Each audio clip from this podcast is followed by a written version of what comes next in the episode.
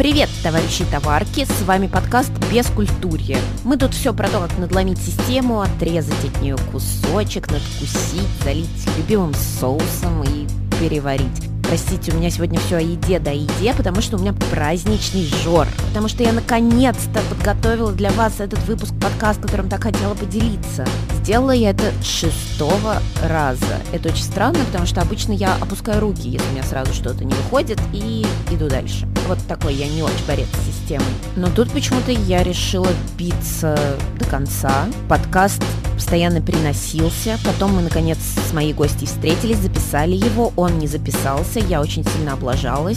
Это была трагедия, потому что у нас возник, ну, прям настоящий, как нынче модно говорить, connection. Ну, благо, девушка согласилась записаться еще раз. И вот он, вот он выпуск, записанный хоть повторно, но от этого не менее свежий. Итак, Моя сегодняшняя гостья Кристина Покрытан, секс-педагог, которая работает с подростками, в том числе с квирными, с небинарными, с инвалидами, ну и с их родителями, конечно. Короче, Кристина обо всем сама расскажет, а я пока сделаю небольшую затравку. У нас тут будет история про то, как шестилетние мальчики плачут, когда узнают о том, как они родились, про БДСМ у пожилых людей и про этичное фемпорно. Короче, красота! Я секс-педагог. И это первое, с чего я начинаю, как правило, представляться в последнее время. И недавно я себя поймала на том, что, ну, в общем, это такая часть идентичности, как сексуальная, гендерная, которую уже не стереть. Поэтому вот я столкнулась буквально недавно с тем, что я начинаю вести подростковые группы эмоциональной и психологической поддержки в одном центре для подростков в трудной жизненной ситуации. И там, а, когда я написала, собственно, вот это свое коронное «Я секс-педагог», запятая психолог, а, мне пришел ответ от организаторок и организаторов, что, Кристин, вот эту часть про секс нам придется вырезать. И я поняла, что это как будто, я не знаю, мне запретили приходить э, с нынешними волосами, и мне придется их обрезать или перекрасить. Забрали какую-то очень значимую часть меня, хотя я понимаю, чем вызваны опасения, но при этом я понимаю, что представиться как «Привет, я Кристина Покрытан, я секс-педагог», для меня это теперь ну, в общем, сказать самое главное про себя. Так, а давай мы сразу объясним, чем отличается секс-педагог от сексолога, от секс-терапевта. Ну, короче, немного терминологии. Да, вот это важно. А, секс-педагоги – это люди, которые, в основном это, конечно, сейчас пойдет э, терминология зарубежная, в России это только-только прилаживается, приживается. Это люди, которые работают в образовании. В общем, это педагоги, как математики, которые рассказывают про всякие теоремы, логарифмы и прочее, так и секс-педагоги рассказывают про телесность, про то, как люди взрослеют, э, стареют, меняются, умирают, рождаются, про то, что такое сексуальность, из каких кусков частей она состоит, про идентичность, про безопасность и насилие, вот эти все вещи. Мы как класс, как группа секс-педагоги отличаемся от сексологов прежде всего тем, что мы не решаем как таковые, наверное, сложности, трудности, с которыми люди обращаются сталкиваясь, например, с э, неприятием партнерами, партнерками каких-то кинков, фетишей этих людей. Но вот секс-педагоги редко, я сейчас уже понимаю, работают с таким запросом. А, или к сексологам, опять же, чаще обращаются люди, которым дискомфортно от того, что они не, не достигают оргазма. В общем, сексология, наверное, скорее в моем представлении, это такая область медицинская, скорее психологическая, глубокая и очень значимая, которая больше работает с решением какой-то задачи. А секс-педагоги – такие чуваки, ну, по крайней мере, мне хочется себя такой видеть, которые приходят и под раскрытые совершенно рты и распахнутые глаза аудитории рассказывают, например, про то, что девственности нет, или про то, что, не знаю, можно быть самопартнером, а можно быть полиамором, и не обязательно быть в гетеросексуальных отношениях в нуклеарной семье. Про то, что вульва и вагина – это разные вещи. Да, да, вот это же самый-самый смак. Мне нравится выходить на большие аудитории детей, например. Мне нравится, когда дети сидят или подростки на подушках вокруг меня и спрашивают, а что такое трансгендерность? И я им рассказываю. То есть я в какой-то мере такой человек, который приносит им знания, которые часто боятся приносить родители, даже если очень хотят. Вот. А про секс-терапевтов, да, забыла сказать, это, ну, исходя, опять же, из моего опыта, я тут абсолютно humble opinion высказываю. Извините, ребят, если что, я просто сужу по своему опыту. Но вот секс-терапевты, с которыми я встречалась, они чаще всего работали, ну, с такой с вишенками на тортике, что ли. Не хочется ни в коем случае обесценивать э, эту работу, но я скорее встречалась с людьми, которые пытались объяснить женщине, как сделать э, мужской оргазм феноменальным. Не как женщине расслабиться и вообще полюбить себя, а как условно сделать оральный поцелуй так, что там все партнеры улетят на небеса в переносном, конечно, смысле.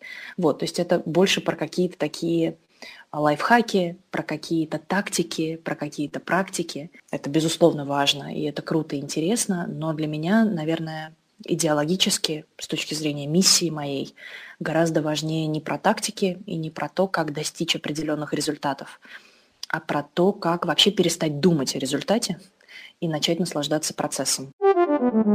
Расскажи, как ты вообще пришла к такой профессии, как люди становятся секс-педагогами, что для этого нужно и кому бы ты не советовала идти в секс-педагоги? Секс-педагоги – это люди, которых нет нигде в, в российских никаких образовательных стандартах. Я недавно подписывала петицию против новой какой-то очередной э, новой поправки, которую хотят внести наши законодатели, касающейся обязательности лицензирования любой частной образовательной практики, то, например, мне придется подавать в какие-то госорганы полный тезисный план всех моих занятий с людьми в секс-педагогической моей теме, рассказывать о том, чего я достигаю. Ну, короче, я чувствую, что после одного такого тезисного плана меня тут же прикроют. Вот, но суть остается сутью. Секс-педагогика в России, в общем, не существует. В целом, секс-педагогика, наверное, это область куда можно прийти какими-нибудь окольными путями. И вот те секс-педагоги, о которых я знаю, меня включая, это люди либо психологи просто по образованию, либо сексологи по образованию, но которые помимо своей сексологической практики, такой скорее близкой к психотерапевтированию, психологическому консультированию. Вот они еще работают, например, с детьми, записывают прекрасные курсы, много работают с подростками, с детьми, так же, как и я. И, ну, вот моя история, в частности, это курс ЮНЕСКО. Есть такой институт э, информационных технологий. И я эту программу прошла, она маленькая на самом деле, поэтому ее могут пройти любые заинтересованные люди. Но, возвращаясь к тому, кто эти любые заинтересованные люди. Меня на самом деле часто спрашивают после моих всяких задорных и веселых выступлений, а можно ли стать как вы? Ну, я, конечно, только за. Чем нас больше все это знает и рассказывает, тем круче. Вот, но при этом я даже вспоминаю свой процесс обучения, недолгий, но интенсивный, и помню, что некоторым преподавателям для них было, для некоторых невыносимо говорить об идентичности, невыносимо говорить о том, что вообще-то пол биологический, гендер – это разные вещи, и что пол э, акушерский, биологический не определяет того, как мы должны жить, кого мы должны любить, как мы должны выглядеть, и что мы должны делать, и где мы должны работать. Для многих людей, особенно определенного бэкграунда, определенного опыта жизненного, но это такие штуки, серия от лукавого, что вы здесь э, привносите нам из всяких Голландии, Германии, какие-то нероссийские, в общем, ценности. Не должно у нас здесь такого быть. И при том, что я понимаю, что секс-педагоги бывают разными, кто-то может просто клево рассказать о той же вульве вагине, как они, чем они отличаются. И... Но я могу совершенно точно сказать, за полтора года моей практики, Дети, конечно, все это с радостью слушают, кивают, говорят, да-да, очень интересно. Так, а расскажите мне теперь, а что делать, если человек э, родился мальчиком и чувствует себя некомфортно в своем теле? И мы слышали, это называется гендерная дисфория. Как тогда жить? И вот в этот самый момент критически важно, чтобы секс-педагог не сказала или не сказал, так, ребят, извините, я очень хорошо все понимаю про роды и родовспоможение, но вот извольте про эти ваши дисфории, это какой-то просто без попутал, давайте пропустим. И, или, там, не знаю, начнут краснеть, бледнеть, когда дети спросят, а сексом обязательно заниматься в паре, а если шесть человек? Ну, отличный же вопрос, правда, а если шесть человек? Клевый секс может получиться, только надо знать какие-то штуки про безопасность, ответственность, согласие, вот это все.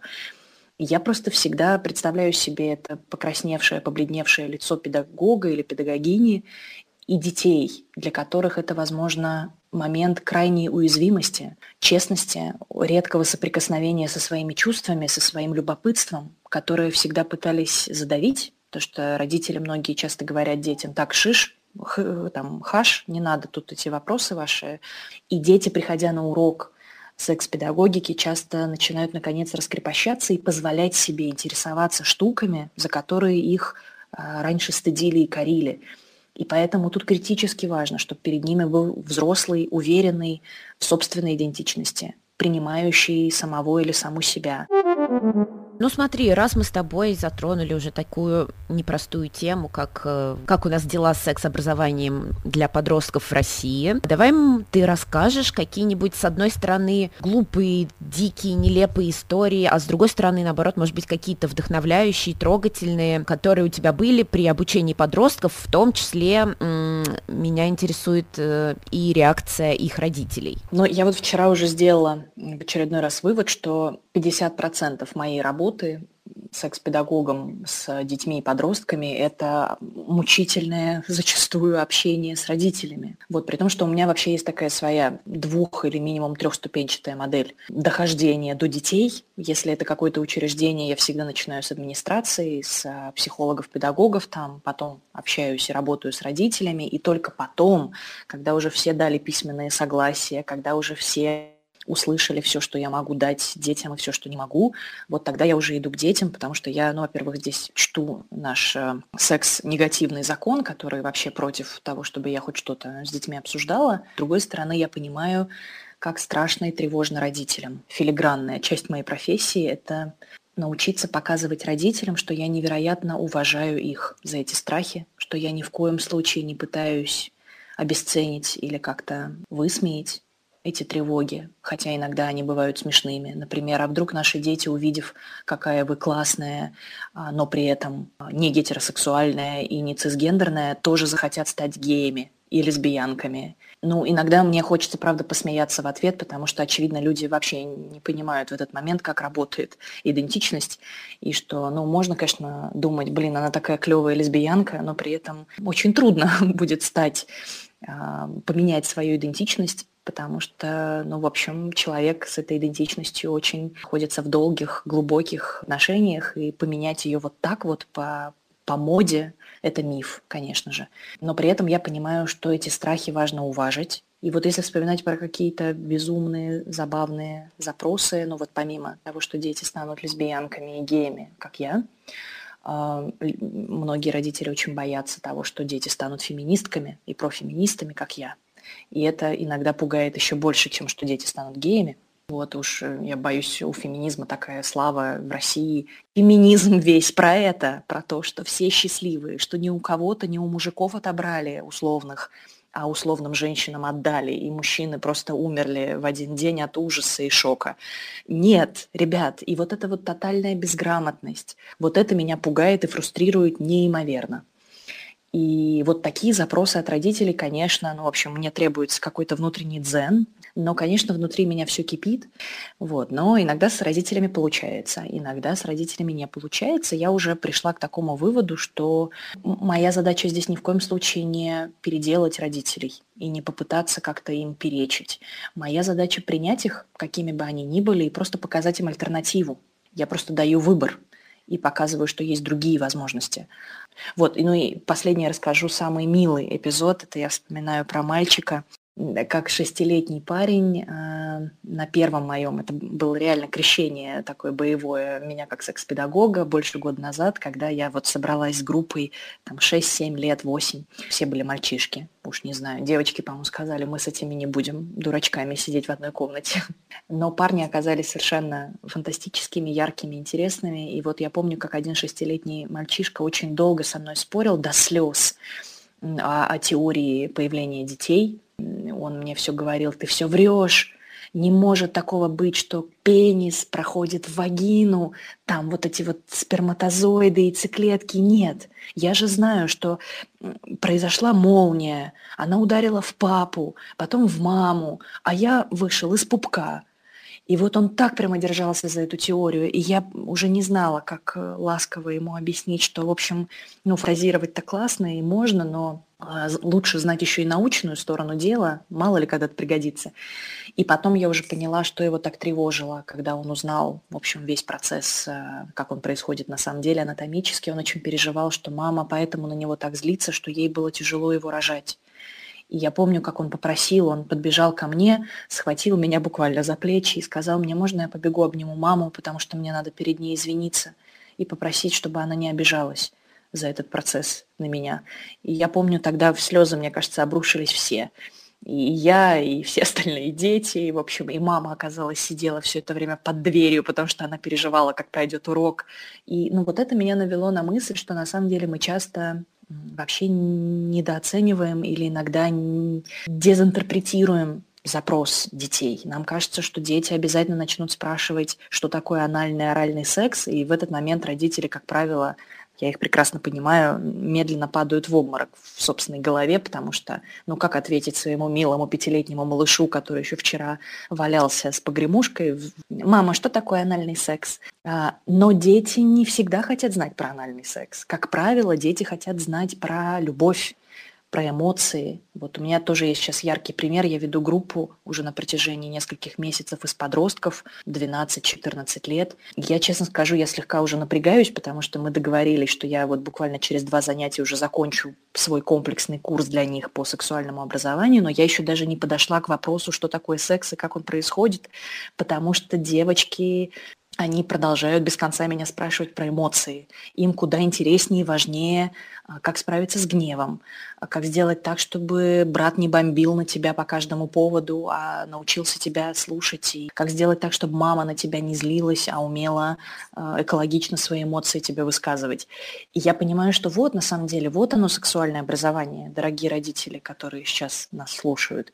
Это не про анальный секс, а про то, как дети на самом деле судорожно и болезненно ищут путей к вам, к своим родителям.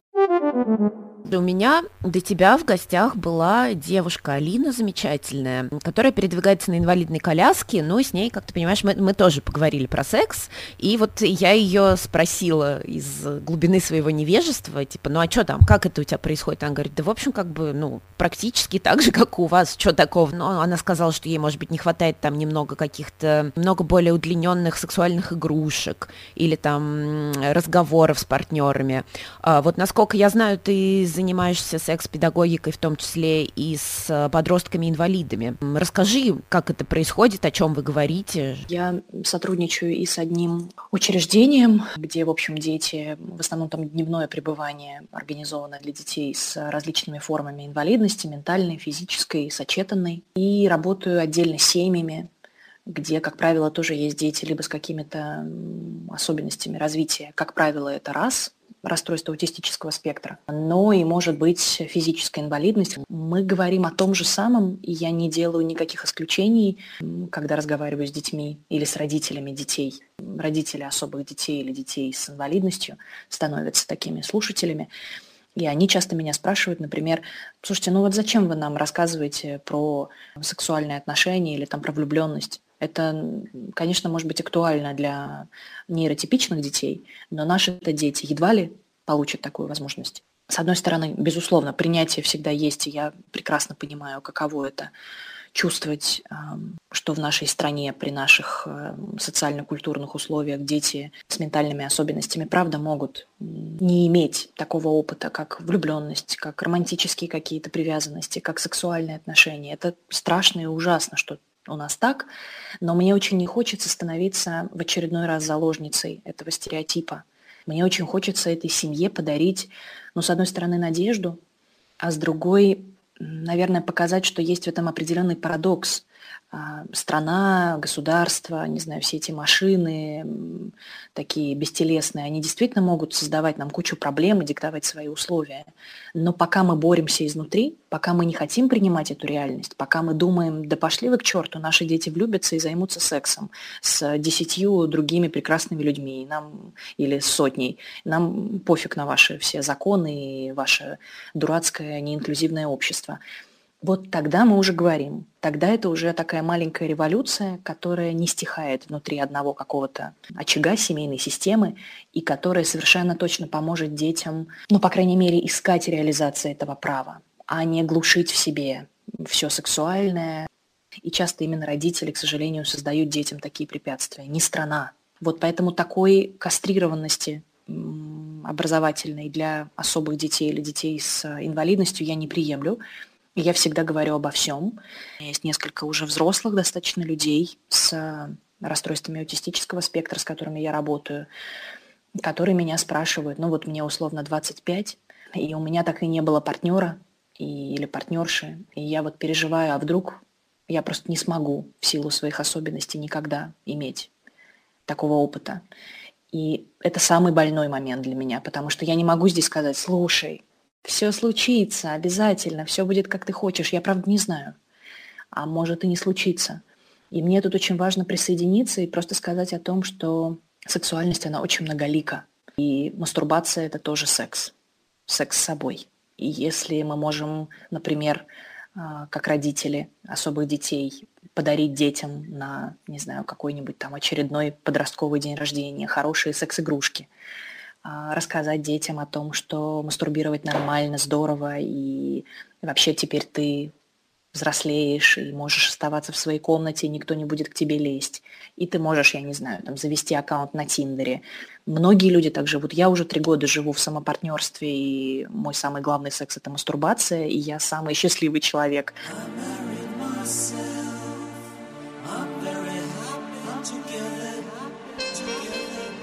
Так, а теперь давай мы с тобой поговорим, что у нас с сексом среди пожилых людей. Я вот не знаю, у меня родители 60 плюс, мне как-то некомфортно и непривычно называть э, пожилыми их, но все-таки, наверное, 60 плюс это да, уже пожилые. Зрелые. Что у нас с сексом у зрелых людей? Видишь, как чувствуется, да, секс зрелых людей, уже прям вспоминаешь какой-нибудь, мне кажется, Саманту из «Секса в большом городе». А у зрелых людей секс есть. Я до сих пор помню, какой у меня был потрясающий эпизод с моей психотерапевткой. Она сама в зрелом возрасте. И вот, в частности, я помню, как мы с ней обсуждали книгу, которая меня поразила, Марти Кляйна «Сексуальный интеллект», которую я всем очень рекомендую. Мы, значит, обсуждаем с ней эту книгу, я ей говорю, вот, и вот Марти Кляйн, сексолог американский прекрасный, рассказывает, например, как он работает с парами, которым по 80, помогает им наладить сексуальную жизнь, если чувствуется, что она как-то разлажена. И я помню, как было некомфортно моей психотерапевтке. Она прямо вся извивалась в этот момент, при том, что она невероятно принимающая женщина. Но вот это знание, мне кажется, я ответственна за то, что я принесла это единственное знание, возможно, которое ее повергло в легкий шок. И она мне говорит, Кристина, вот я вас слушаю и понимаю, что ну, мне некомфортно говорить о сексе у этих людей. Я могу понять нежность. Я говорю, вы знаете, мне неловко вас расстраивать, но то, что описывает Марти Кляйн в этой книге, нежностью назвать нельзя. Это секс. В общем, люди им занимаются. Они занимаются БДСМ очень нежным. Иногда, если им там по 90 надо очень аккуратно все делать. В общем, БДСМ в любом возрасте лучше аккуратно заботиться еще тщательнее о лубрикантах, о правильной защите и вот это все. Но это не нежность, ребят. И вот желание уйти от слова секс, от слова сексуальность, когда мы говорим о зрелых людях, это, в общем, тоже наше табу. Но вот после определенного возраста надо же подумать о, о Боге, о великом, о внуках. Вот. И мне кажется, это такой архаичный и такой уже, ну, в общем, отживший свое подход. И я помню, как одна женщина, она пришла на мои занятия как раз, чтобы узнать о своем внуке, и как ему, подростку, уже рассказывать о сексе, когда родители, в общем, ну, скорее вне картинки. И я помню, что она меня пока слушала, у нее все шире становились глаза, в конце встречи она просто встала и сказала, знаешь, я вот тебя слушала все эти там два с половиной часа и поняла одно.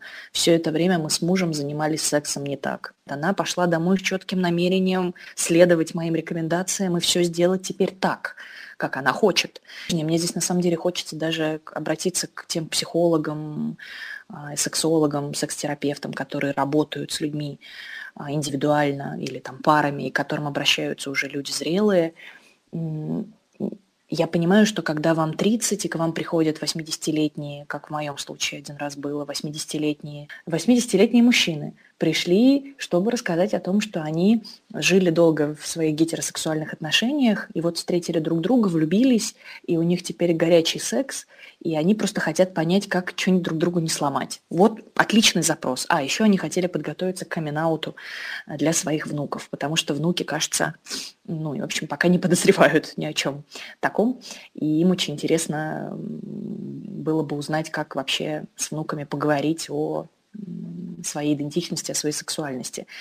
И я понимаю, что когда кому-то 30, и они сталкиваются впервые с такими клиентами, клиентками, им может показаться, ну, ребят, может быть, мы сначала с вами поговорим о я не знаю, о чем-нибудь более соответствующем вашему возрасту. Я, к сожалению, даже видела где-то такие фразы, которые люди говорили, будучи очень профессиональными, очень э, высококомпетентными. Но это же сразу обесценивает, это же сразу показывает вашу позицию, что типа, ребят, ну, будем честны, если вы были на 30 лет помоложе, мы бы с вами поговорили о том, о чем вы хотите.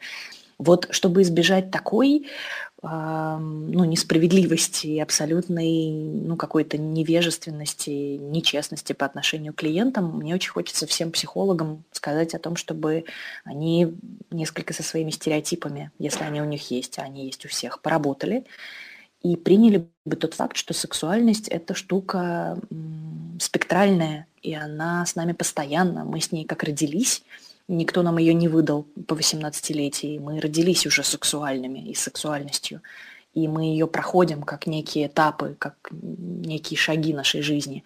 И с ней же мы умираем. Никто, опять же, в 60 лет к нам не приходит домой и не говорит, так, извините, мы посмотрели, вам сегодня 60, давайте свою сексуальность, мы ее уносим более молодым. Приходится ли тебе, учитывая все-таки вот эту вот табуированность э, темы секса, темы подросткового секса, темы тем более там гомосексуальности, квирности, сталкиваться с каким-нибудь морализаторством? Я имею в виду даже не столько от, э, может быть, родителей детей, с которыми ты работаешь, а вообще от каких-то левых чуваков, которые приходят и говорят, Кристина, что ж ты тут это творишь-то? Да, что ж ты творишь-то, это мои любимые сообщения. Но я, конечно, очень шучу. Я вообще не умею переносить хейт. И я здесь поступаю очень трусливо, я сразу жалуюсь Инстаграму или Фейсбуку. Меня часто обвиняют в инцесте. это, мое любимое. Вот, потому что у меня есть брат подростковый, про которого я много рассказываю везде. Во-первых, он невероятно для меня дорог, и я его очень люблю, и он стал для меня, по сути, первым значимым таким лицом э, в сексуальном образовании, потому что мы много об этом говорили. Я понимала, что моей маме тяжело этим заниматься, и, в общем, мы с ней достигли договоренности о том, что на какие-то вопросы вполне могу отвечать я. Он хорошо понимает, что такое насилие, мизогиния и борется со всякими проявлениями гомофобии и расизма. И вот это все, мне кажется, отчасти следствие нашего с ним такого образовательного процесса. Но когда я об этом говорю, то периодически я получаю по шапке от разных родительниц и родителей, которые пишут, ну вот, человек открыто признается в инцесте, а вы все еще продолжаете покупать билеты на ее мероприятие. Или меня обвиняют в том, что я а, распространяю, естественно, пропагандирую гомосексуальность как, ну, в общем, самый классный лайфстайл и гетера не круто. Надо быть обязательно трансгендерными и гомосексуальными людьми. Вот так примерно звучат обвинения, которые мне люди пишут под постами. Я прям себе заскриншотила даже эти слова великие. А, мы в России всегда выгоняли детей из дома, если они о таком заявляли, либо убивали их. И мы будем продолжать это делать, Кристина. Что еще меня радует, и там в скобочках, несмотря на ваш а, сладкий голос и сладкие речи. То есть, видимо, все-таки мой голос и мои речи человек прослушивал а, упорно. Очень больно сталкиваться, например, когда я сижу на каком-нибудь зуме с очередной группой родителей, и кто-нибудь из этих родителей мне говорит, знаете, я к вам ребенка точно не поведу, вы посмотрите, мол, на себя, вам же надо лечиться от вашей там, не гетеросексуальности, а вы еще и предлагаете в таком состоянии, чтобы мы вас к детям отправили. Вот честно скажу, после таких заявлений я, как правило, ложусь, долго плачу, ну, потому что я не могу по-другому. А потом я звоню своей маме, ставлю ее на громкую связь и прошу ей рассказать мне о том, как она меня такую не гетеросексуальную любит, и как она меня принимает. И обычно это вот два таких действия – поплакать и послушать маму, которые меня вытаскивают. А вот когда это сказано тебе в лицо, и когда никто, например, нас на Зуме может быть 20 человек, и никто ведь не выступает в мою защиту в этот момент. А вот из недавних хейтов, которые прям нас порадовали, это с продюсером нашего подкаста «Скажи пенис», мы получили такой отзыв, что мы подрываем государственный строй, вообще занимаемся противо да, э, небогоугодной там какой-то политической пропагандой. Но, в общем, вот это было, да, это было скорее даже забавно, хотя что-то внутри меня тоже кольнулось, но я поняла, что, наверное, без этого совсем жизнь была бы не настоящей, поэтому иногда надо просто посмеяться. Но скажи, а вот эти вот твои занятия секс-образованием, вот это вот постоянное, то, что ты варишься в этой теме, а, тебе это самой помогает в твоих отношениях? Или наоборот, все там роняя тапки, бегут от тебя с криками «О боже, какая она искушенная, боюсь, боюсь». Ой, если бы так, это было бы, наверное, приятно для моего эго. Нет, я многое переосмыслила благодаря секс-образованию. Я же тоже, в общем, человек, который в 30 лет э, разбирался с разницей в, в ульве, вагине и в прочих премудростях. Это позволило мне, наверное, вообще на многое посмотреть по-другому. На свои длительные отношения, в которых я больше 7 лет находилась э, со своей партнершей на тот момент. И я, в частности, пришла к выводу о том, что сейчас для меня идеальная форма отношений – это самопартнерские в которых я с собой состою радостно. Ну, то есть я хожу на всякие секс-вечеринки, кинки-патис, я это очень люблю. Но э, я туда хожу поболтать с людьми такими же квирными и такими же открытыми, как я, нежели, там, не знаю, найти себе секс-партнеров и действительно с кем-то заняться сексом. Вот. При этом я думаю, что мой секс, когда он снова, если и когда он возобновится, уже с учетом всего того накопленного опыта, который у меня получился за это время, он совершенно точно будет другим. А, я теперь поняла, что я не могу жить без секс-райдера, и мне очень важно входить в отношения с каким-то конкретным сценарием, прежде чем мы займемся сексом, обязательно обсуждать, что кому из нас предпочтительно, что кому из нас нравится, в каких вариациях, что кому из нас совсем никак недопустимо. Теперь секс, который я себе представляю хорошим, это секс, про который ты говоришь гораздо больше, чем ты им занимаешься. Так, ну раз мы уже затронули такие глубокие, даже немного, наверное, философские вопросы, и вопрос, который для меня очень актуален нынче. Как ты считаешь, вот что насчет того, что многие говорят, а многие говорят, что нет? Короче, как ты относишься к утверждению, что хорошего секса без любви не бывает? О, я борюсь с этим утверждением, как могу, потому что я считаю, что это очень разные чувства. Даже разные зоны мозга, ё-моё, которые отвечают за то и за другое. И я считаю, что хороший секс – это просто хороший секс.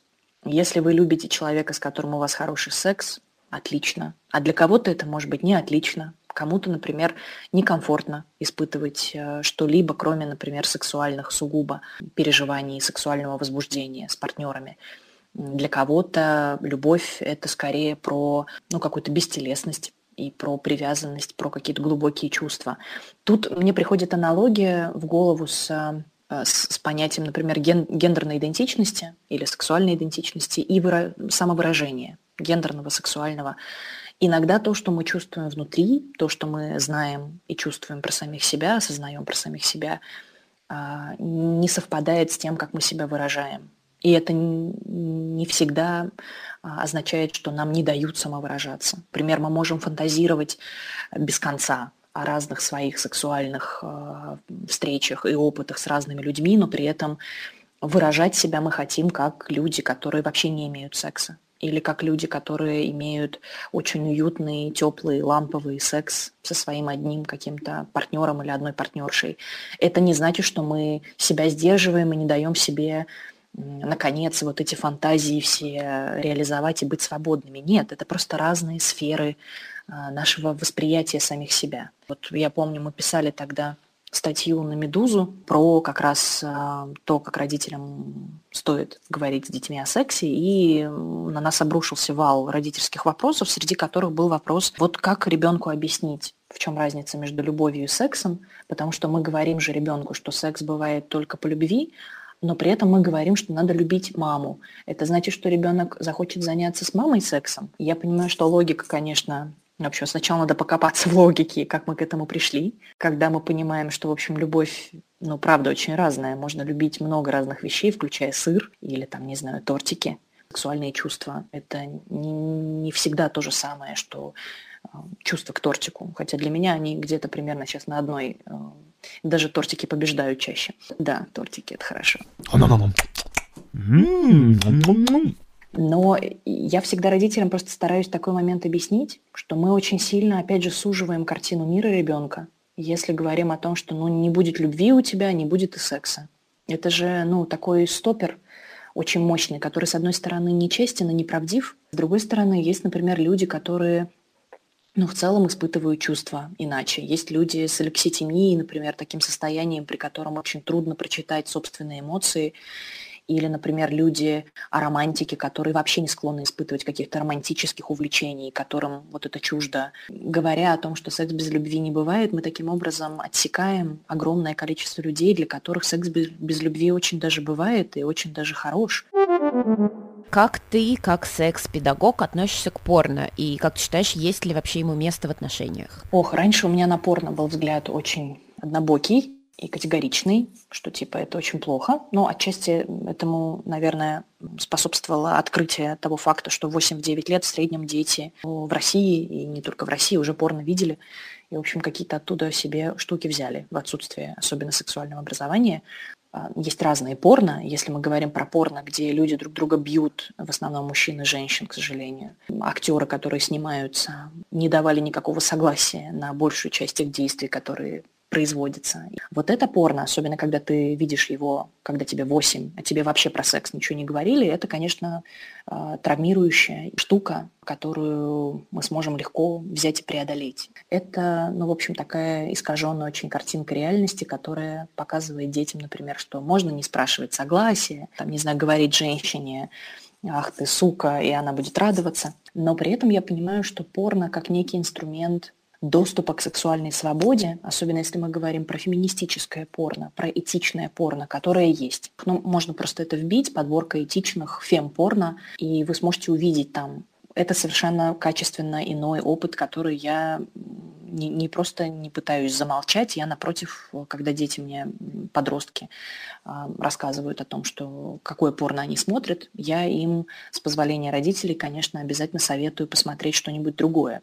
И в этом порно мы как раз видим уважение партнеров, мы видим э, чувства, не любовь, а про чувство заботы, бережности друг к другу. Мы видим культуру согласия активного в действии, когда люди вообще говорят и спрашивают. Вообще женские и мужские тела и тела небинарных персон, интерсекс-персон в, этих, в этих порно, они предстают естественными, живыми, не, не примазанными, не замазанными, не какими-то искаженными.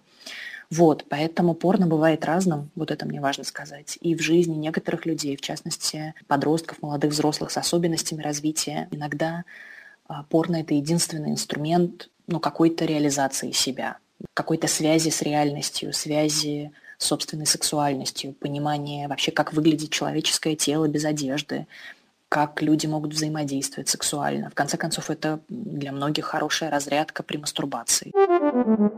Ну и, наверное, напоследок э, у меня вопрос такой про работу с подростками, которые, ну, которые, в общем-то, уже определили, что они не цисгендеры, не традиционная ориентация. Были ли у тебя какие-то случаи, когда ты как-то помогала им к этому прийти, ну и, в общем, был какой-то хэппи-энд, когда они, например, совершали каминг-аут, и родители это, в общем, принимали. Короче, я хочу на такой оптимистичной ноте закончить. О, это хорошо. На самом деле, да, я много работаю с ЛГБТ-подростками. Сразу чередой вспоминаются родители, которые все судорожно, а, не, все, конечно, это такое уже обобщение идет стереотипное, но некоторые родители судорожно мне пытаются объяснить, что вот зачем вы так принимаете ребенка, это же просто игры, попытки позлить меня своей вот этой нецисгендерностью, прости господи, а вы бы помогли ребенку встать на путь истинный.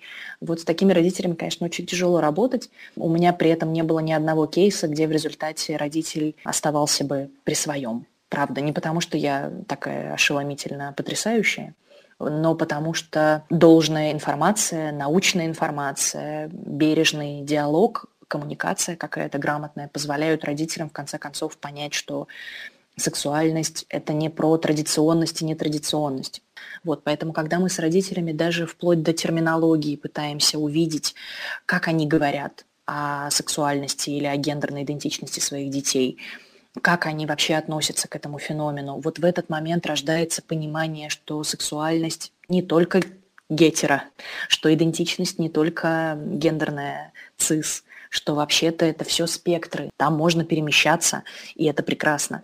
И мне кажется, самые успешные истории, которые со мной случались, это когда мы, работая параллельно с родителями и детьми, в результате доходили до пункта, когда кто-то из мам мне говорили, слушай, а я тут себя решила проанализировать и понимаю, что, оказывается, я ведь тоже скорее к пансексуальности ближе или там, к бисексуальности. И вот это всегда ошеломительный итог. Они в этот момент как будто начинают думать, блин, а почему, если я в себе это могу принять, и для меня это значимая часть идентичности, я могу об этом размышлять, и мне важно об этом размышлять, почему я не могу дать то же самое своему ребенку? И поэтому я стараюсь еще и детей убедить в том, что да, вам хочется сейчас, чтобы весь мир вас обнял, и когда ты подросток, тебе хочется, чтобы все резко стало, как ты хочешь, но важно еще уметь ценить вот те маленькие, как будто даже иногда незаметные подвижки, которые тебе демонстрируют, что ты в безопасной среде, и что тебя любят, и тебе заботятся, и тебя слышат. Вот мне кажется, это ключ ко всем тем успешным историям, с которыми я работала и работаю э, в вопросах камин в вопросах принятия идентичности. И, кстати, это работает и в другую сторону. У меня есть кейсы, когда родители не знают, как сказать своим детям о том, что они, скажем, гомосексуальные родители, или о том, что у них иная гендерная идентичность по сравнению с той, которую они пытались ну, как-то транслировать все это время детям. И я вижу тот же страх. И именно поэтому поддержка, которую я даю подросткам и взрослым, она та же самая. Это просто принятие, это попытка разделить боль от этого момента, но и попытка обрадоваться тому, что, кажется, настал момент, когда мы готовы стать еще ближе с помощью этой честности. И с нами была потрясающая Кристина Покрытан, которую очень легко нагуглить. А если вам вдруг покажется, что Кристина нужна вам, она, конечно, сможет помочь и проконсультировать. Ну, а я с чувством выполненного долга после такого замечательного выпуска пойду, пожалуй, съем кусочек тортика. И, как всегда, напоследок призываю вас писать комментарии. Кстати, спасибо, активные чуваки ВКонтакте, вы меня очень вдохновляете. Ставить лайки, всячески реагировать на бескультурье, чтобы я не общалась с тишиной, пожалуйста. Подписываться на Инстаграм, подкаст Cultureless. Ну и я вернусь с новым выпуском через недельку-другую. Всем пока!